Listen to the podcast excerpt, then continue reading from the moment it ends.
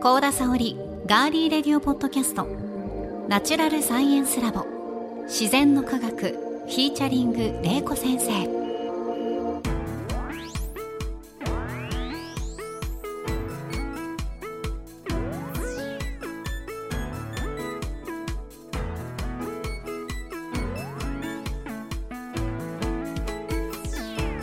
皆さんこんにちは。ガーリーレディオポッドキャスト。ガリレディパーソナリティの高田沙織です。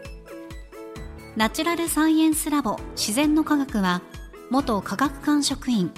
防災士。農学博士の玲子先生に自然科学と自然現象である災害。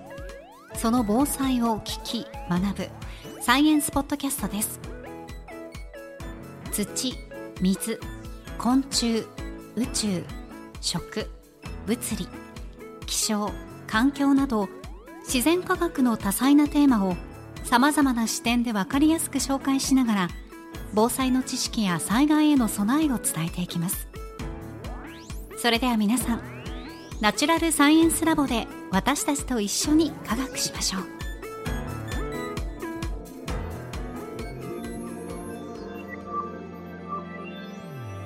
まずはこのラボの先生をお呼びしましょう。玲子先生です。よろしくお願いします、はい、お願いします。さてこの自然の科学は毎月玲子先生に決めていただいたテーマを皆さんと一緒に学んでいるんですが先生11月のマンスリーテーマは観光と防災です、はい、今週はどんなお話でしょうか、はい、今回はあの被災地2011年の東日本大震災が起こった被災地である東北地方で行われているあの防災視点の観光についてお話ししていきたいと思います。お願いします、はい。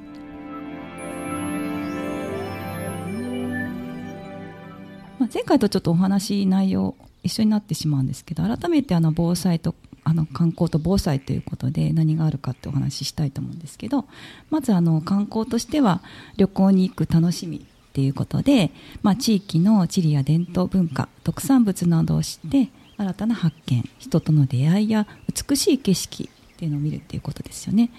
あと防災の視点っていうとその、えーと、町づくりを知ったりとか、まあ、産業暮らしとかその土地の歴史で被災地の復興や防災の知識の備えの知恵について知るということにもなります。で今回紹介する東北地方で行われている取り組みは特に外国人向けの防災視点の取り組みということになります。はいで東北地方っていうとやはりあの12年前に先ほど言いましたけど2011年の東日本大震災がありました。実は東北っていうのは過去何度も津波を伴う災害に見舞われています。で実は普段の暮らしなど含めそれぞれの地域や文文化などが、まあ、災害を乗り越えてきた知恵と工夫教訓っていうのがずっと伝わってるんですよね。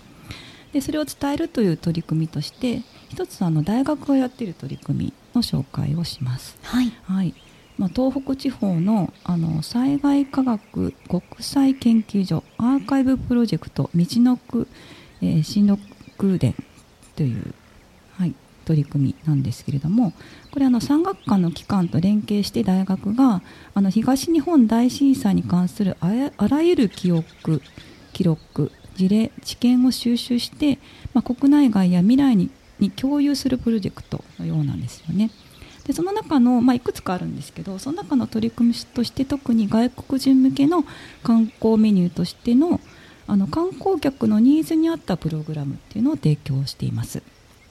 で今ですね結構外国人っていうのは、はい、あのメインの観光地例えば京都とか、うん、東京北海道を訪れる旅だけではなくって実は観光地化されていない日本の地方を訪れて本物の日本に触れるっていうことを好む方が多くなってきているようなんですよね。で今年の実はあのニューヨーク・タイムズで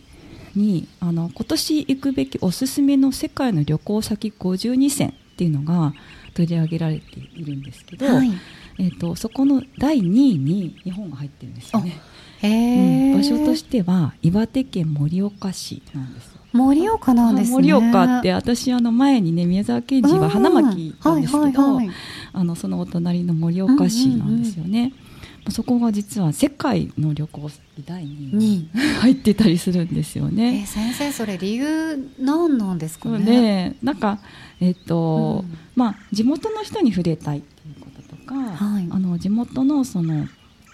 人が、まあ、どんなことをししどんなことを、まあ、してるのかとか、うんまあ、そういうことをねあの、まあ、ちちなんか地元の人とお話をしてしたいっていうところもあるみたいなんですよね。はい。で、まあ、例えば地域を歩いてみたりとかあと今まではね大型バスで観光地を巡って名所とか旧跡を巡るっていうのがあるらしいんですけどもあの、まあ、そういうスタイルもまだ残っていてあの大勢で旅館泊まったりとかね、まあ、そういうこともあるんですけどそうするとやっぱり地元の人にな触れ合えないですよね。なので、まあ、観光地のその文化とか習慣みたいなそういうところを知りたいということがあって、まあ、そういうのを知るとすごく地域にね愛着が湧いてきますよね。うん、でもやっぱそうのん。生活の営み、うんこの人たちがどうやってっていうのを知ると、ううんん愛着湧くかもしれないですそうまあ、それはね。ね外国人には限らないかなというふうにうん思うんですけれども、なのでなんか外国の方でも特に個人旅行者の方はあのそれぞれ興味がある視点で旅をする、まあ、例えば芸術とかね食はい。とか、うんうんうん。まあ、そういうので個人のニーズに合った実はオーダーメイド観光っていうのが今人気になってきてるみたいなんですよね。なんかテレビで見ましたけどうん。漫画を描くのが好きなご夫婦はその漫画を描くためだけに漫画のその教室うん。を訪れて予約をして、うん。でそれのためだけに日本を訪れたっていうのがあってそれも先生がおっしゃってるオーダーメイドそうです観光ですね。なんか陶芸やってる方とかね陶芸の,、うんうんうん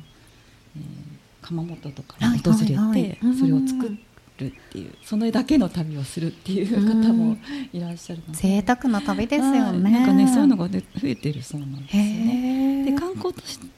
視点としてはそうなんですけれども実は外国人の方って日本には防災を学びにも訪れてるんですよね。はい。で日本はすごく防災のシステムが進んでいてあのた例えばあの台風接近情報気象庁の情報であったりとかあの緊急地震速報は実は日本が一番進んでるんですよあ。そうなんですね,、うん、相手ね携帯にすぐ届くっていうのは、うんうんうん日本だけで日本にはあの地震観測網があるんですけどその地震の観測する場所が1700箇所もあってそれって日本だけなんですよ。へえなんか世界でね地震の多いところは共通して、ああいうふうにバンバン、ん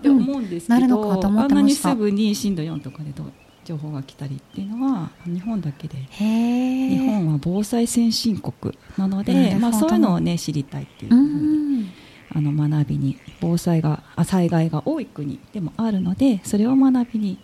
えー行きたいっていう外国人の方も結構いらっしゃるんですよね。はい。はい、なので、まあ、東北大学ではその防災の専門家の方が、まあ、一つ一つその学びの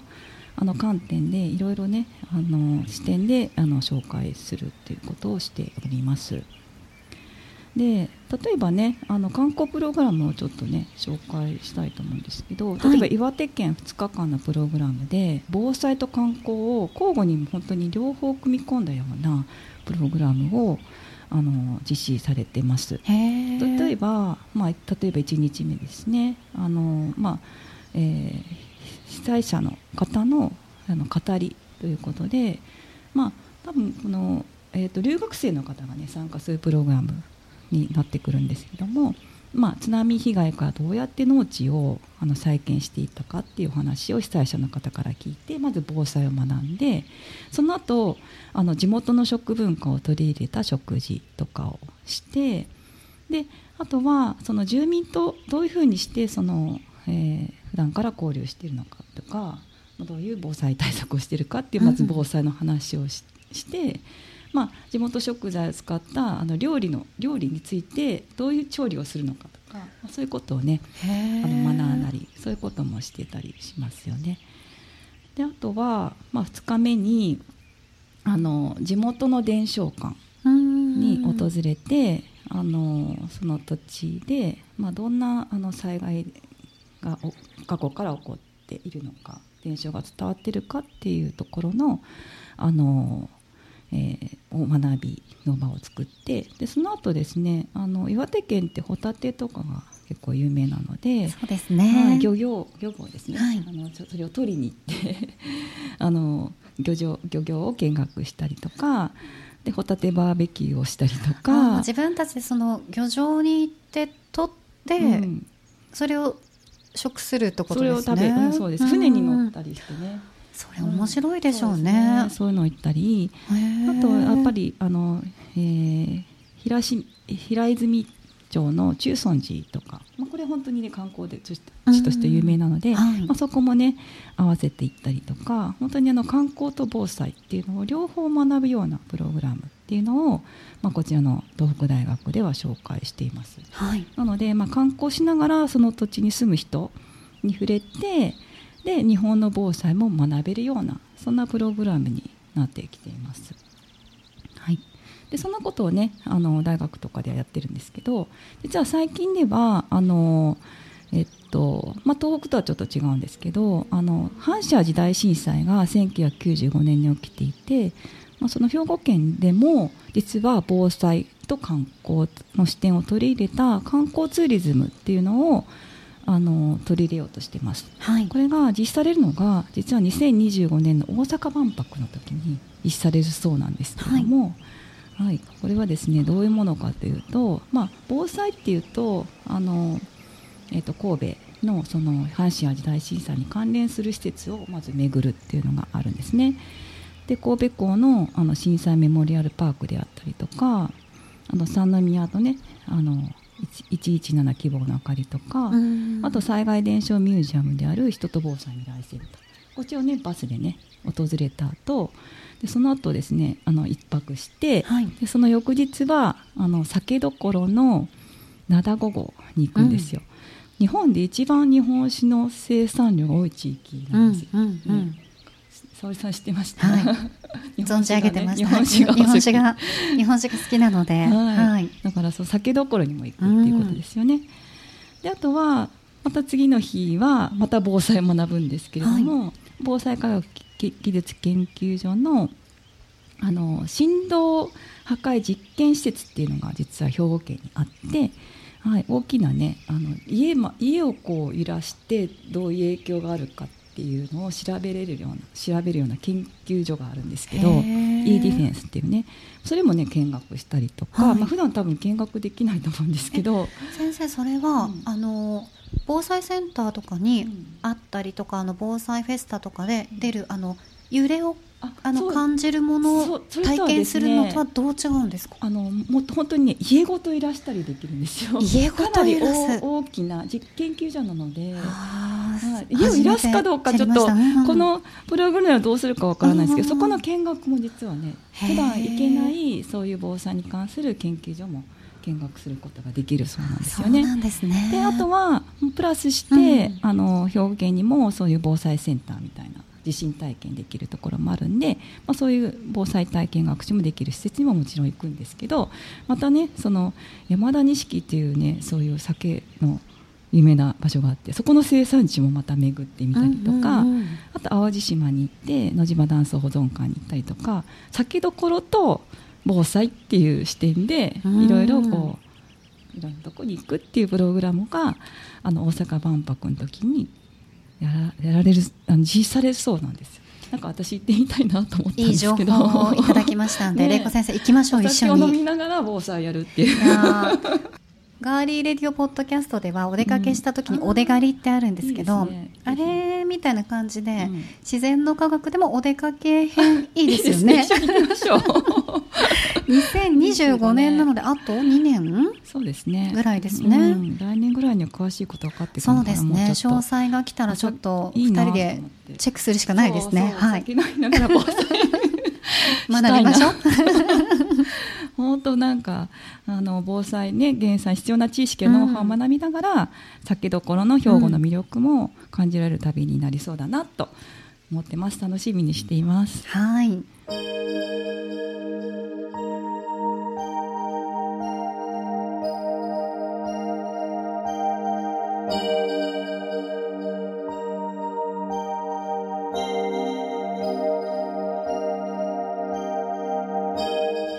ということで今回はですね玲子先生に防災観光パート2東北編ということでいろんなお話いただきました。続きは次回をぜひお聴きください。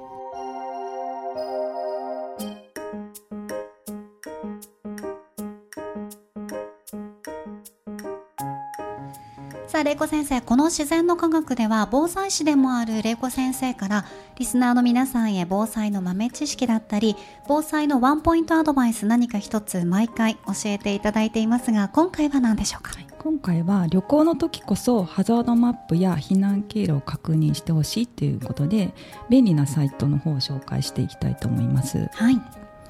であの旅行の時に例えば旅行先のハザードマップをチェックしてくださいっていう話をするんですけどなかなか探すのが大変なんですよね、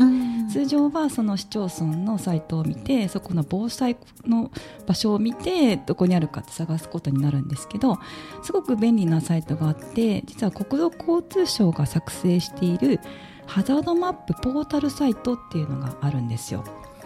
でこれはですね、えー、とまたあのページを見ていただきたいと思うんですけど住所を入れるだけでその土地のあのハザード情報が出てきます。今ちょうど先生に住所を入れていただいてますが名古屋市あ千種区名古屋市港区。入れていただいて港区っていうとね。海が近いですからね、うん、出てきてもうこれ住所入れるだけでそのえ洪水とか、うん、土砂災害高潮津波あと道路防災情報っていうのもね出てくるんですけれどもあのそうですね。水害で冠水するのかとか災害で通行規制の可能性があるかどうかっていうのも実は調べることができます。事前にもう分かるってことですね。そうですね。であのこれで本当にあのえっと、すぐですねここに例えば名古屋市港区って入れるともうここはあの高潮の浸水が3メートルから5メートルになりますよとか、うん、あの浸水の深さで高いところにいる時はあの高いとこ行きましょうねとか津波ののが50センチぐらい津波が来ますよっていうのがすぐ出てくるんですよね。うん、すごく便利なサイトになります。はい、なのであのであとですね、まあ、場所によっても違うんですけれどもあの今調べた名古屋市港区はあの高潮とか津波のことが調べられたんですけど、まあ、山ではね土砂災害の危険とかもありますし、まあ、川ではねあの急な雨による洪水の危険性もあるので、まあ、本当に山に行ったり海に行ったり川に行ったりね旅行ではすると思うんでその場所それぞれの災害リスクっていうのをこういう便利なサイトを使ってあのぜひ調べてみるといいんじゃないかなというふうに思います。はい、あとですね旅行先に着いたら、まあ、ぜひあのホテルのあの旅館とかの非常口とか避難経路も確認してほしいんですけどあとですね例えば旅行行った時に外をちょっとねお散歩して歩く時にあの津波津波避難場所とか避難経路っていうのが必ず看板で表示されています。ありますね、はい、これぜひねあの確認してほしいなというふうに思います。でこのマークね津波避難ビルとかあの避難場所とか津波注意っていうマークはあの日本工業規格で JIS で決まってますので実はこれパッと見てすぐ分かるマークなんですよね、まあ、旅行者の方でも外国人でも分かるようなマークになってます。あと山では土砂災害警戒区域っていうのがあのマークで示されてますので、うん、例えば土石流注意とか崖崩れとか地滑り。で地震などで災害が起こったらねその場所通れなくなってしまう。道路にね。よく岐阜県とかあと愛知県でもあの、うん山奥の方だと見ますよね。そうですよね。だからもしかしたらここは地震が起こったら通れなくなるかもしれないなっていうことも看板でわかりますから、まあそういうところもね、あのどこにあるかなっていう確認もしていただきたいなと思います。はい。はい、今回は旅行の時こそハザードマップや避難経路を確認について先生に教えていただきました。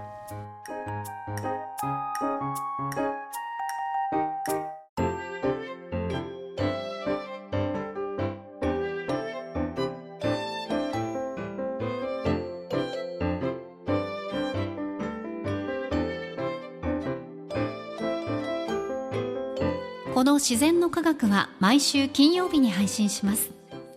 ファーストーリー、アップルポッドキャスト、スポティファイ、グーグルポッドキャスト、アマゾンミュージックほか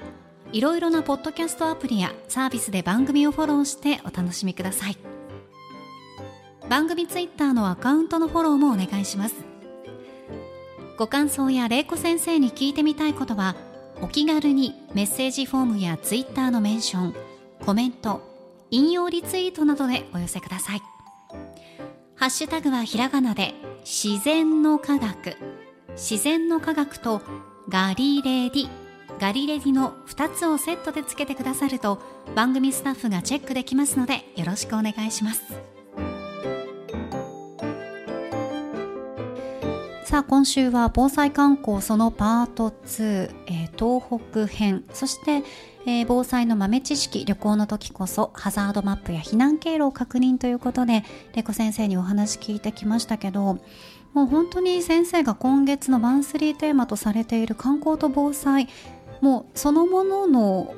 動きというか海外から来ている観光者向けにもう実は始まっているっていうことですね。そうですね。まあ海外だけではなくて、兵庫県の取り組みっていうのはね、はい、日本人の方も参加いただけるものになってきているので、でねうん、まああの防災から入るとなかなかねあのどうしようかなって迷われてる方でも、まああの食の楽しみであったりとか、はい、あとねお酒ね お酒飲めるかなとか。先生お酒好きですか？日本酒は好き。じゃあやっぱり違いますね。はい、なので、まあそういうところから、防災に親しんでいただくっていうのもいいんじゃないかなと思います。そうですね。うん、ぜひ皆さんあの万博に合わせて2025年もね、うん、実施される予定だということですので、うん、また情報チェックしていただきたいと思います。うん、さあそしてえ来週と再来週は観光と防災ゲスト会ということで。そうなんです、はい、はい、ゲストが登場されますので皆さんどんな方ご登場されるか楽しみにしていてください。ガリレディ自然の科学ここまでのお相手は？オーバレイこと。私高田沙織でした。皆さん次回もどうぞお楽しみに